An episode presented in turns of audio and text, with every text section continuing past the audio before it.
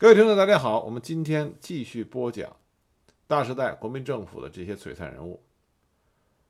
我们的眼光还是留在新疆，继续给大家介绍新疆的这位令人钦佩的老将军杨增新。上一集我们讲到杨增新是如何成为新疆的最高领导人，并且利用他高超的手腕，缓解了新疆内部和外部的压力。那么今天呢，我们就来开始讲杨增新在治理新疆时所做出的那些贡献。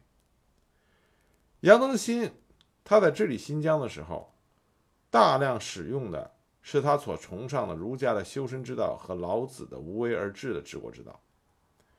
在当时那个时代，全中国普遍有着兴建大型企业、标榜现代化成就的强烈冲动的这种大环境的情况下。杨增新却是一个罕见的艺术，与内地其他大小政权不断的加税、增兵、扩权相反，杨增新的治理之道是减税、裁军、缩权。他曾经说过：“十年以来，从未加赋税，从未借债，人民负担尚轻，是以外人过激主义，税难输入。”也就是杨增新在新疆的治理，他是以小政府。让利于民作为他内政施政的主要观点，这在那个大时代的背景下能做到这一点极为不易。从左宗棠收复新疆开始，新疆的国家与机器运转都是依赖于内地的协饷。庚子赔款以后，清廷的财力不足，但每年也高达二百四十万两给予新疆。我们之前谈到了啊。在清政府的管辖下，新疆并不包含伊犁和阿山地区。这二百四十万两只是给新疆，没有包括伊犁和阿山地区。所以内地补助的金额之高啊，这在全国各地的边陲里边也算罕见。辛亥革命之后，各地各自为政，新疆就断绝了从内地的财政支援。但是新疆却维持了财政的平衡，保持了物价稳定。这背后的难度是高于中国其他任何一地的。杨增新能做到这一点，功莫大焉。杨增新上台的时候，为了平息战乱、遣返革命党人，新疆财政出现了巨额的亏空。一九一三年，新疆军费支出为五百五十七万两，财政收入仅八十万两。后来经过系统的清理财政，一九一六年的财政收入上升到了三百三十万两，但是顾及到人民的负担。财政平衡只能靠大幅的削减数呃支出。一九一二年，杨增新改组了全疆的行政体系，将府、厅、州、县一律改为县制，裁撤了迪化，也就是乌鲁木齐、伊犁两府和霍尔通斯通判，啊，霍尔果斯通判。新疆省设三十七个县，一等县一等县六个，二等县十七个，三等县十七个。一等县全部科长科员十二人，不含雇员。二三等县的全部科长科员六人，啊，绝对是一个小政府的模式。那么至于裁撤下来的冗员，杨增新安排垦荒或者经营经商，并在公文中提醒在职官员从速自谋生路，不要存做官之心。一九一二年新疆战事初平，杨增新开始大规模的裁减兵员，这样就改变了新疆驻军的构成。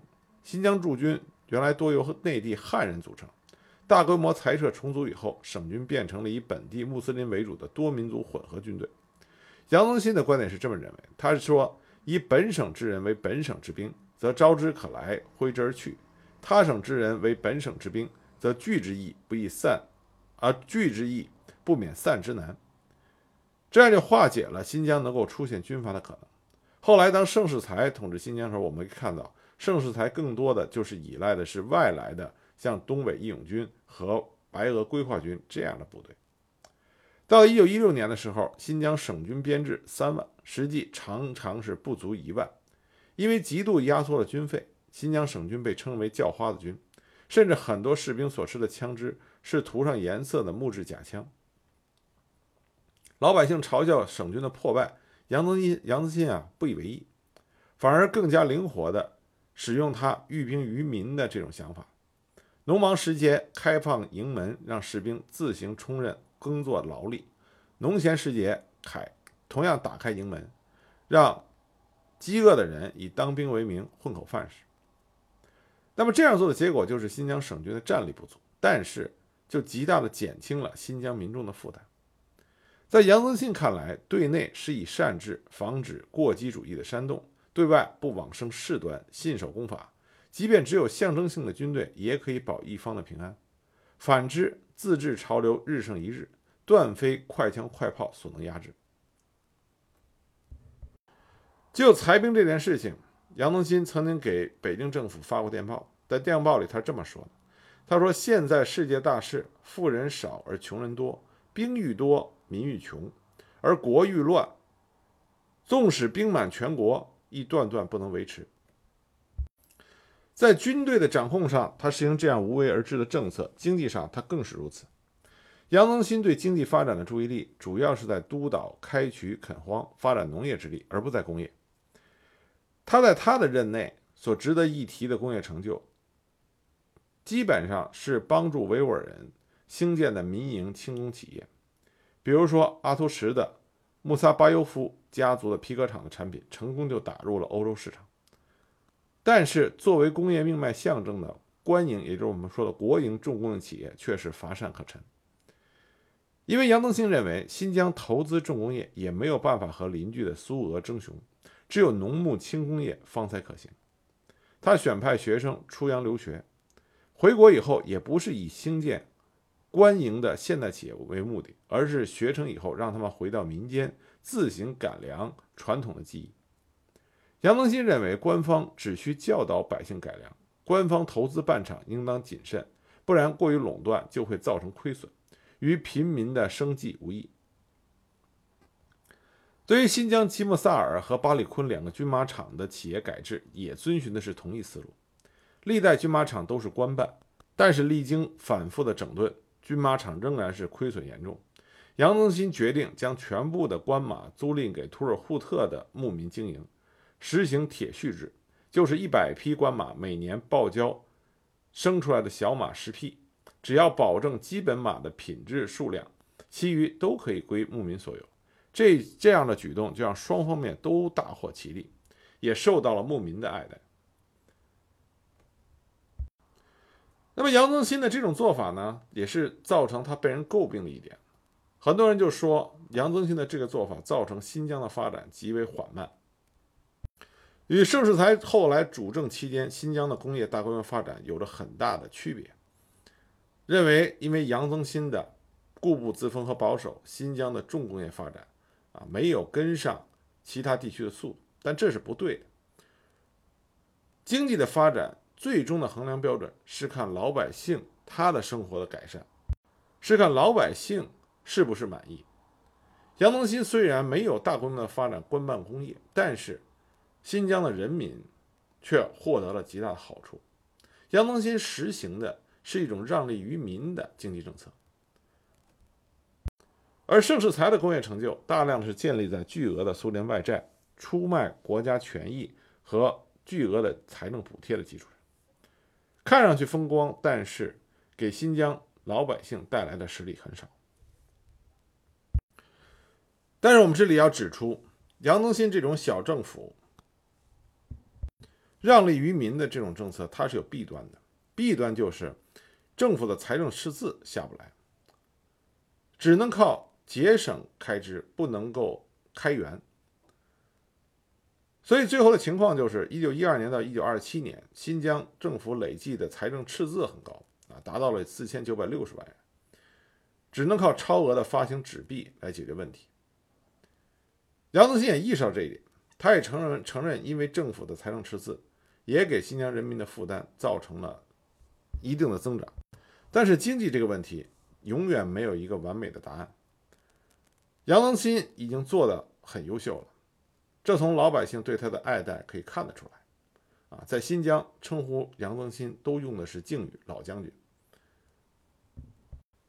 大部分的新疆老百姓对杨增新的做法都是认同的，并且是相对来说是感激的。这和后边盛世才在新疆统治的时候有着一个巨大的反差。虽然是小政府，但是杨增新在刺激新疆经济上也做出了很多重要的贡献。比如说，一九一六年，他派矿务督办到陕西盐场油厂学习，以后在独子山开采石油。一九一八年，又派道引李荣到北京、天津等地考察纺织业，以后创建了新疆模范羊毛纺织厂。一九二零年，在迪化创建了无线电台和兴办了哈蒙学校。一九二五年，在迪化创办了军民纺织公司，由包尔汉和格米林肯创办了汽车公司，制造出第一台新疆汽车，修筑了迪塔、迪土等公路。几年间，先后开凿了阿克苏、沙车等十几条水渠数百公里，开垦了天山南北绿洲农田数十万亩。他用他的手段，尽最大的能力，在改变着新疆，在维护着新疆的平稳的一个发展啊，这个是发展的进程。那么说完内政这边呢，我们再说一说杨增新他的励志。杨增新有一句名言，他叫“西出阳关无好人”。他这个观点就是指，从内地到新疆的官员，大部分很容易。为了自身的利益，就没有为新疆的老百姓来着想，因此整顿吏治是杨增新上台以后一直在做的一件极为重要的事情。他上台伊始，对新疆的吏治就做过如下的评论：他说，查前清吏治以新疆极为腐败，而新疆吏治又以南疆极为腐败。南疆的回禅纷纷投入外籍，其原因极为复杂，多由官吏之虐民所致。他认为新疆吏治的腐败原因，官员多自万里而来，既来既难啊，其来既难，归亦不易。一旦得官，即以回禅为鱼肉，横征暴敛，为全国所无。所以当时杨增新认为西出阳关无好人。那么他整理吏治的思路呢，就是严惩、教化、监督、高薪。从新疆设省到杨增新上台近三十年间，没有一个基层官员因为贪污被参。杨增新认为，不严厉的整肃，便无法让官员有基本的廉耻和畏惧；不制定标准，就无从去促进官员有所作为。所以他上任不久，亲自制定了一套由基层知识区别良莠考核标准的评级制度，分甲、乙、末三等，根据这个评定来进行提拔或者予以惩罚。那么，一九一四年，经过舆论准备，杨增新通报奖励了三位知识。其中一个人上报给中央，授予勋章。但是更多的官员受到惩罚，仅喀什下属十二县就撤职了十一人。贪污亏空罪行严重的迪化、伊宁两县的知事遭到枪决。到一九一八年，遭到枪决遣送出境的官吏官吏啊多达十七人。杨增新认为，官员不肖在新疆会有极大的危害。若以暴易暴，回禅虽迂。必不能束手待毙，以听汉官之宰割。啊，这个什么意思呢？就是说，在新疆，如果你的吏治不清明，再加上有民族矛盾这个事情，那么将会酿成大祸。根据1915年中央政府颁布的《官吏犯赃治罪条例》，杨增新定下贪贪污公款达到五百元者就可以处以死刑的规定。尽管杨增新他口上，啊，口头上说是拥护共和，但他也认为共和与专制为无没有优劣区分，要看什么样的制度在什么样的情况下更适合于这个地区的整治。他对辛亥革命以来中国的乱局失望透顶，在他看来，西方的选举制、政党制也都不是可以医治百病的良治。杨增新他心中最渴望的还是中国传统文化的圣贤专制。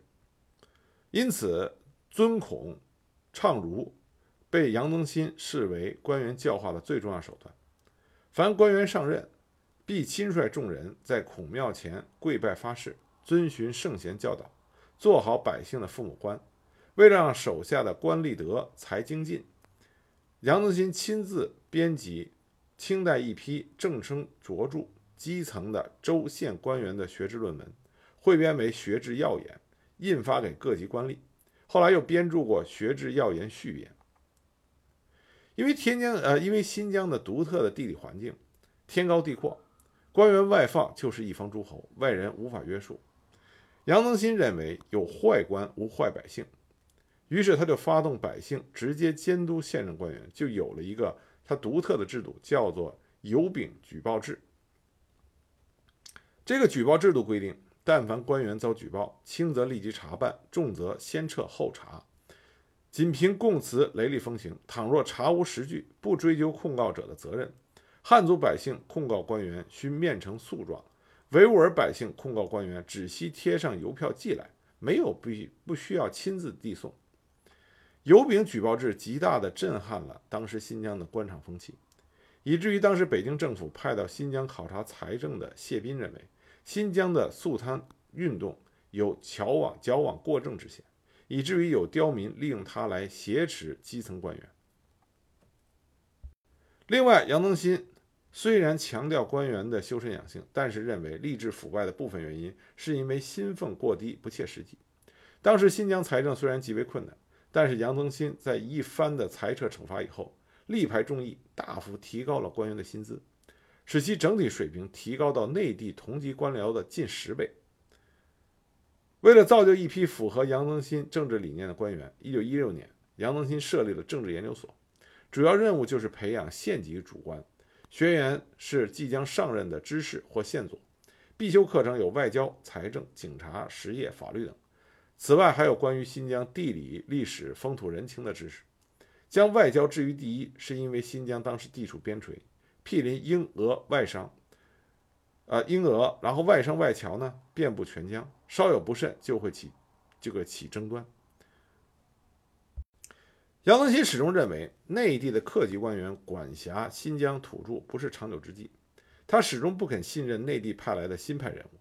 他甚至认为，共和时代自治是世界潮流，新疆稳定全赖当地人民认为代治优于自治，用新疆之人守新疆，这是杨增新一直以来遵从的办事宗旨。这不是杨增新说在嘴上的漂亮话，而是他内心深处就认为这样才能维稳呃维持住新疆的稳定。在这种理念的支持下，一九二零年，杨增新创办了蒙哈学校，招收蒙哈上层的子弟，准备造就一批忠于自己政权的蒙哈干部。一九二三年，他又创立了俄文法政专门学校，他专门告诫学生。说你们是本地人，将来毕业以后都有做县长的资格，你们要好好读书。他反复给学生灌输以本地人才治本省之事业。对于这两所学校，他都寄予了极高的期望，不仅免收各种学杂费，学生每月还另发津贴。他的这些内政和励志的举措，给他赢得了极大的声望，也有着很高的评价。斯文赫定就是我们在讲马仲英的时候给大家说过那个。瑞典的探险家，他在中国西北啊新疆有着很长时间的逗留啊，所以看了很多事情。这个斯文赫定就给杨增新做过一个评价，他这么说的：他说杨增新学问渊博，眼光远大，心胸恢宏，手手腕灵活。他若生长在欧洲的社会，必是一个伟大人物。他是一个代表中国旧社会、旧文化、旧道德、旧传统的最后一个典型人物。那么讲完内政吏治以后，我们再说一下杨增新，也就是任何一个统治新疆的人最关键的一点就是民族政策，啊，这是新疆重中之重。杨增新在新疆的民族政策的总结就是让不同民族、不同地区的人互相牵制。杨增新精心的在各个力量之间搞平衡。杨增新提说说起这个民族政策的时候，他最爱用的一个词儿。这个词儿叫做“羁縻”，啊，“羁”就是放荡不羁的“羁”，“縻”就是啊，呃，大家可以查一下这个词儿啊，这个词儿不好写。那么“羁縻”这个词儿不是杨增新创建出来的，这在中国之前的历史里边就是提到民族政策的时候用到。“羁縻”什么意思呢？就是笼络、控制的意思。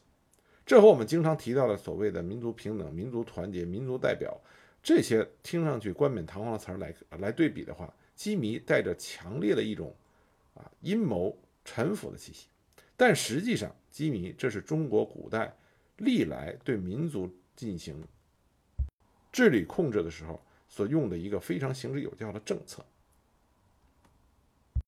在杨增新的目光范围里，各个民族，包括汉族在内，并没有说谁更亲近，谁更疏远。在杨增新的目光里，只有一个标准，就是谁对新疆的稳定、安宁能够起到帮助，谁在给新疆制造混乱，只有这个区别。所以表现就在于杨增新是唯一一个在近世的新疆，用当地穆斯林武装作为拱卫政权的统治者。在他眼里，大家一视同仁。他没有什么民族平等的漂亮话。但是他说的都是说到了要点上。杨增新曾经说过：“他说前清同治年间回疆多事，官兵多用汉人以剿抚回禅。自民国成立以来，禅回皆入共和，相安无事；而汉族则游民会匪到处杀官，机制不可收拾。非利用回传回禅不足以维持秩序，而就目前之急况。”所以，我们看到杨增新认为新疆在他治下出现一些问题，出现一些暴乱，原因是来自于汉民，也就是革命党人起来闹事儿，这造成了新疆的动荡不安。他认为这时候他能依靠的恰恰是当地穆斯林的武装，这是他的观点的由来。杨增新是近代。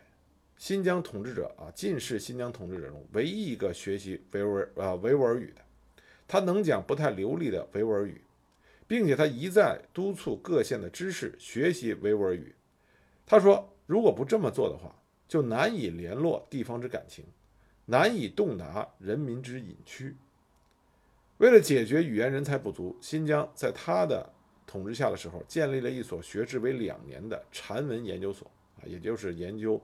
少数民族语言的研究所，为杨增新培养了一批符合其政治理念的双语干部。语言问题被杨增新提到了一个非常高的高度，这是他拒绝内地派遣人才到新疆的时候一个重要的理由。因为你不会说本地语言，而是否会说维吾尔语，也成为杨增新在整治吏治的时候的一个重要标准。那这个并不是说杨增新在吹毛求疵，而是他认为新疆成为形势已经极其危险，需将各族人民团成啊揉成一团，不使心啊不使其心生外向。杨增杨增新经常是以国家分裂的后果来提醒新疆官员说：“你们身负的是特殊的职责。”他当时说过这样的话：“他说念西藏以自治，非独藏人之罪也，我汉官之不肖。”破西藏以自治，而后英人得而成之也。啊，他这指出来的就是当时啊，呃，西藏已经基本上被英国人所控制。那么杨宗新的观点说，这不能赖西藏人，而是我们自己在治理西藏的时候出了问题，给了外人以可乘之机。他认为外蒙古也是同样的道理。那么谈到民族问题，就肯定不能回避宗教问题，因为无论是新疆、西藏、内蒙啊、蒙古。汉人治理这些边陲地区最棘手的就是宗教问题，但是杨增新的看法恰恰相反，他认为恰恰最能够利用的就是宗教。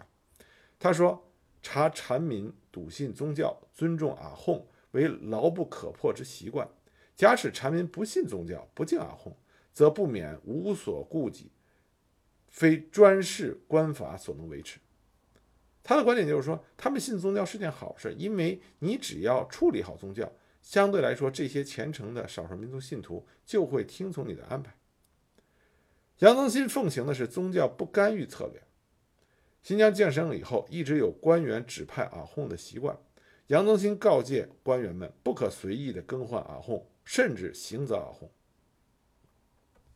在他的干预下，新疆原来盛行的地下宗教法庭很快就是公开化。杨增新认为，官方与宗教法庭的这种职能分工是好事儿。百姓发生刑事案多会找官府，而一般的民事纠纷、财产公证都会找伊斯兰教的机构。社会矛盾转交给更加熟悉民情民俗的宗教机构处置，反而减少了官方的裁断失误和不必要的事务。杨增新很早就注意到，官府多次无法裁决的纠纷，经过阿訇拿着《古兰经》盟誓，就可以当场解决。对于宗教机构和人士来说，公开化也为其开辟了财源，而且地位上升。因此，这些宗教机构和宗教的高层人士对官方的态度就更加温和，属于你敬我一尺，我敬你一丈的关系。杨增新本人在一切公共场合刻意烘托宗教人士的地位，他的座位的两边必然是留给维吾尔维吾尔族的大阿訇和回族的大阿訇。杨增新认为，新疆的宗教情况远比陕甘简单，因为没有教派门宦之争。为了保持这个局面，杨增新采取了特殊的宗教干预主义，严禁西北官宦啊，西北的门宦进入到新疆，严禁私立道堂。以免陕甘宁边区的啊陕甘宁地区的悲剧在新疆重演。所以，我们看到杨增新啊，在宗教上是两个截然相反的手段。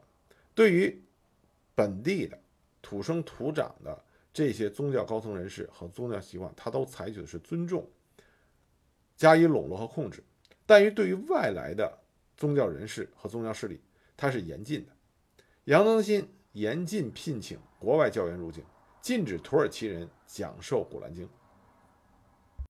杨增新在宗教政策上能做得如此好，最重要原因是因为杨增新这个人长期在西北，从甘肃开始一直到新疆，他真正的切身的去理解和体会到底伊斯兰教是怎么一回事，在新疆到底伊斯兰教有一个什么样的影响，老百姓是怎么看的，他真正的用心去了解。我们可以看到，他一方面极为尊重啊伊斯兰教，尊重阿訇，尊重清真寺，尊重新疆少数民族正常的宗教信仰。但是另外一方面，他也去防止宗教成为煽动蛊惑民众之地。他允许教民到官方认定的清真寺里信奉正宗的伊斯兰教，但是严禁另立教派、私立门户。绝对不能做的是事情，就是私立道堂，在家里边聚徒念经。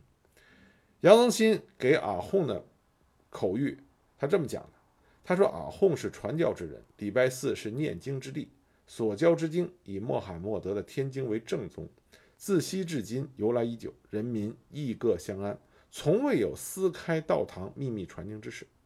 啊，就说你私开道堂，这从来都不是你《古兰经》你的教育里所讲的正常之事。讲经都到清真寺去，但是杨增新还有另外一个规定，不准建新的，也不准翻修清真寺。他的观点就是说，各属城乡礼拜寺甚多，回禅人民自应入寺礼拜诵经，何得格外复立道堂啊？你们的寺庙已经很多了，没必要再另立。既考之回教经典，亦无此项名目。当时杨增新规定，如果有人敢新建清真寺，那么立刻官府就把他封查，将此地拍卖，所得钱款归捐建者。啊，我们注意这里边它的规定是所得钱款归捐建者，不是说政府就没收了。那拍了以拍卖以后，再把钱还给这些啊被鼓动来兴建清真寺的人。而且我们也可以看到，杨增新在跟伊斯兰教。的高层进行谈话的时候，始终是以《古兰经》作为参考和倚仗，这就让伊斯兰教这些高层人士对他无以辩驳，反而是更生尊敬。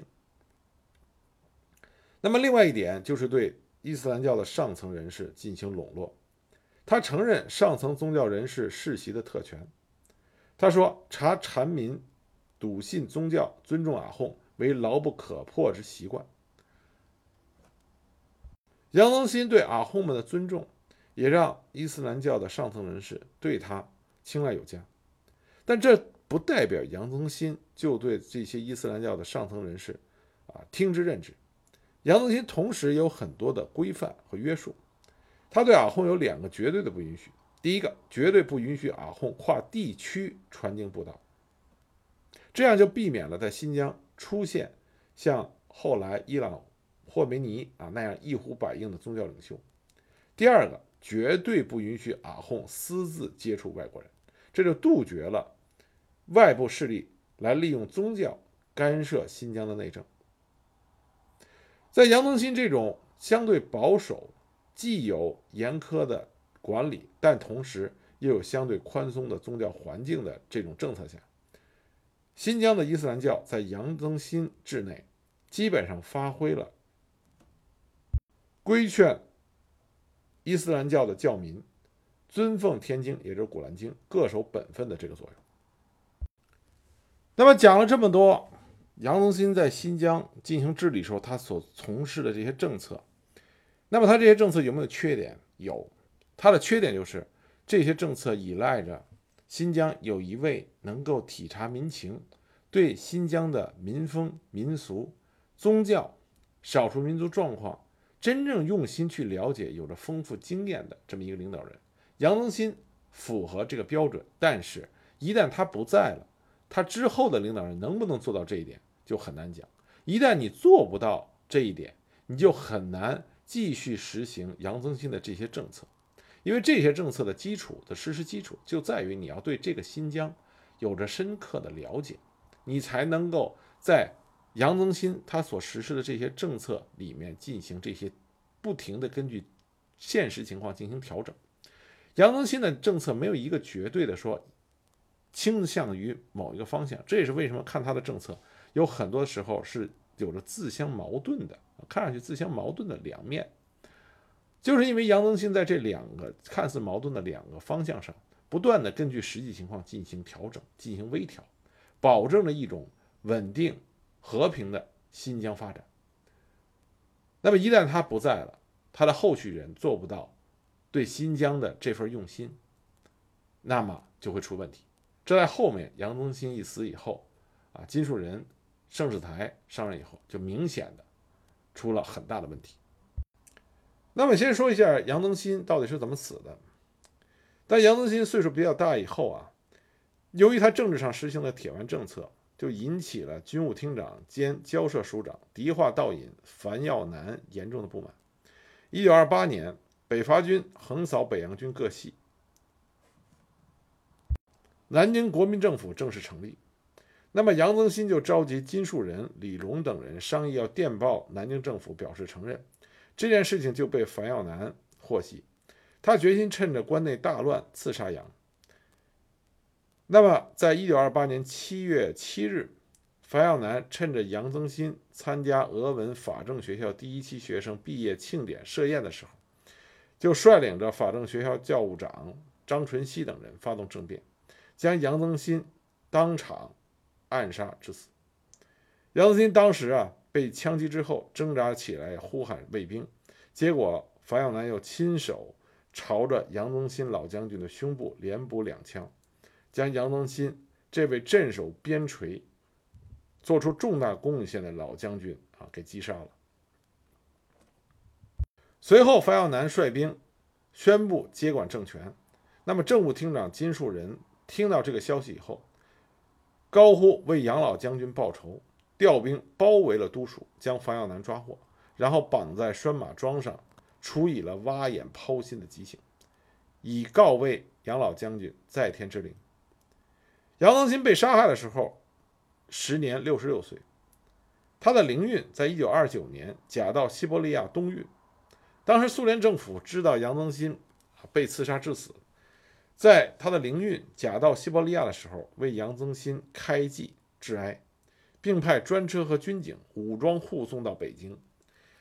杨老将军的灵运被葬于北京北郊昌平沙河镇南沙河北侧。原墓址在八达岭高速东侧的辅路处，现在他的神道碑被迁移到前原址一百米远。杨增新死，杨啊杨增新死的时候啊，新疆各族人民啊都是非常的悲哀。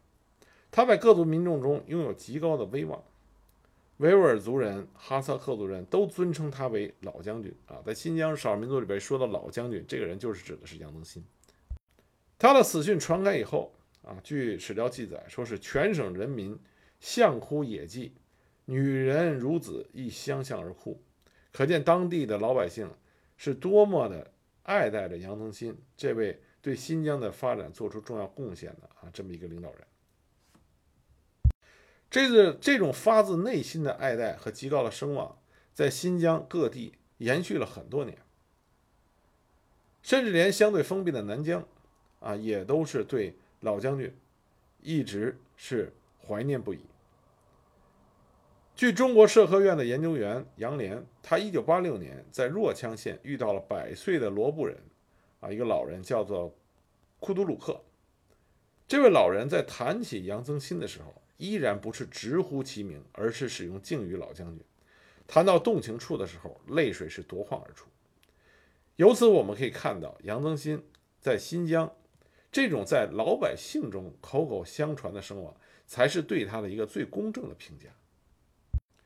杨增新不仅仅是为中国镇守边陲的一个杰出的政治家和军事家，还有外交家。同时，杨增新本身的对中国传统文化的造诣也很高。他对中国传统的道、儒、法、兵诸子百家的哲学思想都深有研究，尤其是精专于范蠡、鬼谷子、张良、诸葛亮等教著的《阴符经》。他注重经世致用。讲究书法养性，从中吸取为政之道、用人之术、治军之策。他也留下了很多著作，比如说《补过斋文读》《正序编》五十四卷，《补过斋日记》三十卷，《谈艺笔记》六卷，《读老子笔记》七卷，《阴符经》补注七卷啊，这都是他写下的。所以，他他在他在这个中国传统文化、传统学识的造诣也是非常高的。我们最后再说一个关于杨增新的死。我们之前谈到的那个说法是正史的说法。那么还有一种另外一种说法，就是说杨增新的死实际上是金树人，也就是杨增新死后新疆继承他的啊另外一个领导人，就是金树人，说是因为金树人想上位，那么阴谋策划了这起谋杀。那么至于说到底杨增新的死是因为什么，有兴趣的朋友可以看看各家的说法啊，正史野史都可以看一下。但我认为。我们在看杨增新、杨增新这个历史人物的时候，他最终的死因并不是重点，重点是在于杨增新这位老将军在新疆、新疆所实行的那些政策，他所达到那些成就，以及给新疆带来的那种环境，这是值得我们啊注意并且借鉴的。我们这里一再强调的事情是，无论杨增新在新疆实行什么样的政策，他坚定的是有两件事情，第一个。主权的领土的完整，这是我华夏民族的不可分割的一部分。任何外来势力想要染指，这都是不可能的啊！所以这是一个他施政的基石。第二个，他的心是要让新疆的老百姓过上好日子，各族人民过上好日子。这个概念是基于我们之前前一个概念啊，就前一个是基石，在这个基石之上，那么另外一个基础就是要让各族人民在新疆达到一种。安定和谐，共同生活，共同建设好家乡的这么一个状态，这是为第一个基石服务的。那么有了这两点，这才是金呃杨增新他所实行的这些政策为什么要这么做啊？他所实行的那些政策里面所含有的那些手腕的基石。讲杨老将军，是因为希望大家能够有兴趣，更多的去了解杨增新。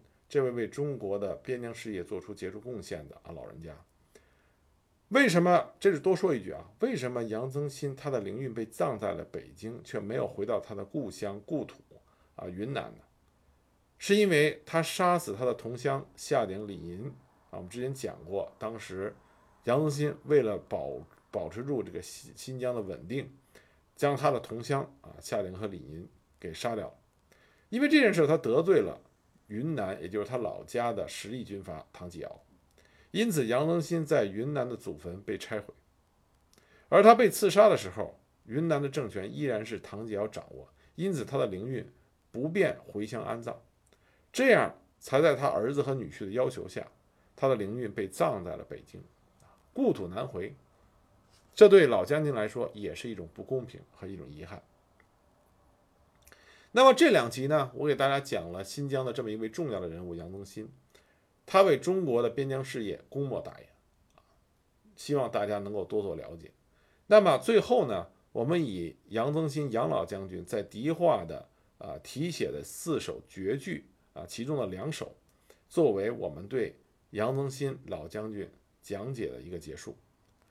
这两首诗是这么写的：出关何必望封侯。白发愁边几度秋，四海无家归未得。看山一醉镇边楼。丈夫耻为一身谋，积逆难忘与既忧。